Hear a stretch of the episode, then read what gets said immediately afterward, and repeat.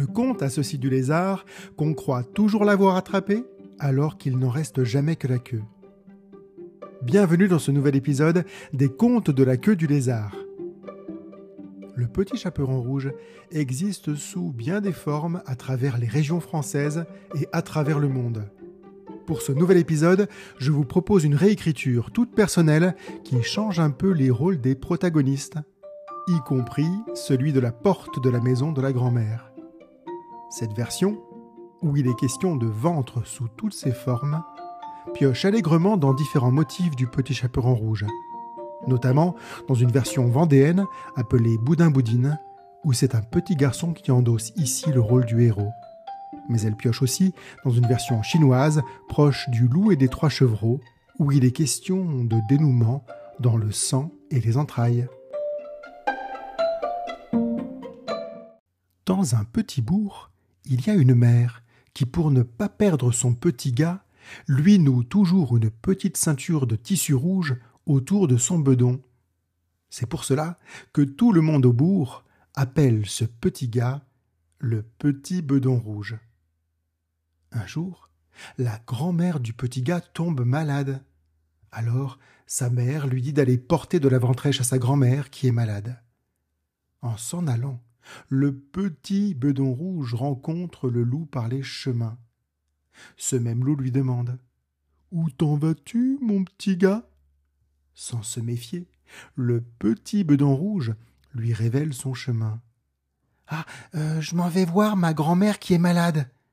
Et qu'est-ce que tu lui apportes là?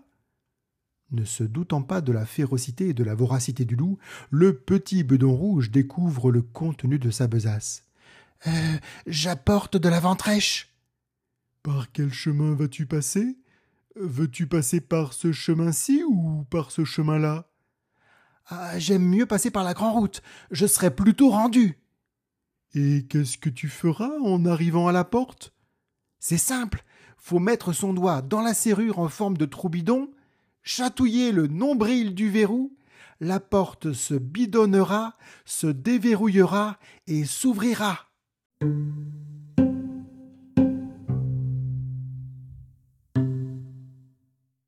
Le grand loup, qui a de grandes jambes, est rendu le premier à la maison de la vieille. En arrivant devant la porte de la maison de la grand-mère, il fait comme lui a dit le petit bedon rouge. Il tend son index comme une clé, le plonge dans le trou de la serrure en forme de trou bidon, la porte, ainsi chatouillée, se met à se bidonner et à rigoler, et s'ouvre sans plus de manière. Le grand loup entre, et voit la grand-mère souffrante dans son lit. La pauvre vieille, qui n'y voyait pas grand-chose, croit que c'est son petit gars qui lui apporte de la ventrèche pour reprendre des forces. Quand le loup s'approche, il est déjà trop tard. À défaut d'avoir pu manger de la ventrèche, c'est dans le ventre bedonnant du loup qu'atterrit la grand-mère.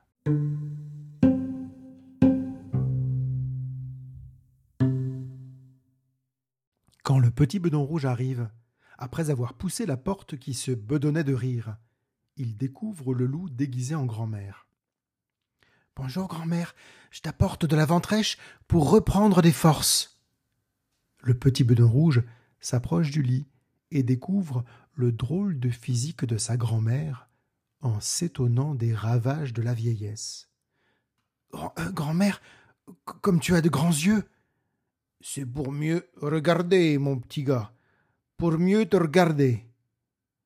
Ah, grand-mère, comme tu as de grandes oreilles. C'est pour mieux entendre, mon petit gars, pour mieux t'entendre. Ah, grand-mère, comme tu as un grand nez. C'est pour mieux sentir, mon petit gars, pour mieux te sentir. Ah, grand-mère, comme tu as de grandes mains. C'est pour mieux embrasser, mon petit gars, pour mieux t'embrasser. Ah, grand-mère, comme tu as de grandes jambes. C'est pour mieux courir, mon petit gars, pour mieux te courir après. Ah, grand-mère, comme tu as une grande bedaine toute ronde. C'est pour mieux digérer, mon petit gars, pour mieux digérer. Et en disant cela, le grand loup ouvre grand sa gueule et va pour avaler le petit bedon rouge, qu'il sent déjà dévaler son gosier et rejoindre tout cru sa grand-mère qui patiente dans ses entrailles brûlantes.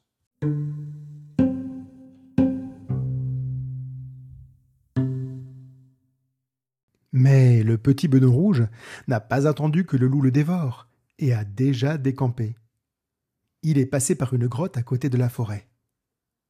Le loup, qui a de bonnes pattes, se met à ses trousses, mais, arrivant au fond de la grotte devant un gouffre bien sombre, il lui crie cette question qui résonne sur les parois de la caverne.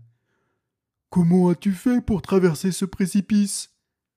Le petit bedon rouge avait dénoué le tissu rouge qu'il portait autour du bedon, et l'avait lancé de l'autre côté du gouffre pour traverser le gué comme un funambule. Ainsi rendu de l'autre côté, il lança au loup depuis l'autre bout de l'abîme. J'ai ouvert mon ventre pour en tirer mes entrailles et construire un pont de corde avec. Alors, sans plus attendre, le loup se met à ouvrir son ventre pour en sortir ses entrailles, qui le nouent de telle sorte qu'il peut lancer un pont de corde rouge de l'autre côté du gouffre. Mais en lançant son pont de corde sanglante, la grand-mère avalée toute crue et qui avait atterri dans un intestin se retrouve de l'autre côté, saine et sauve, avec son petit gars. Alors, le loup, fou de rage, commence à traverser le pont de corde fabriqué avec ses intestins. Ça, on ne peut pas dire que ça le chatouille, vu comme il douille. Après trois mètres de traversée, ça le zigouille, et il tombe à la renverse, avec toutes les cordes rouges qui pendent de sa bedaine, dans le gouffre sans fond.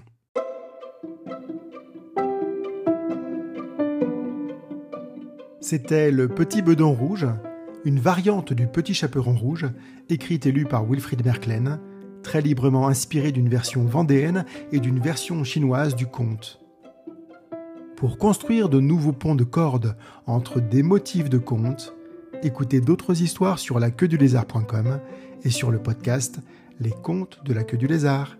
À très vite!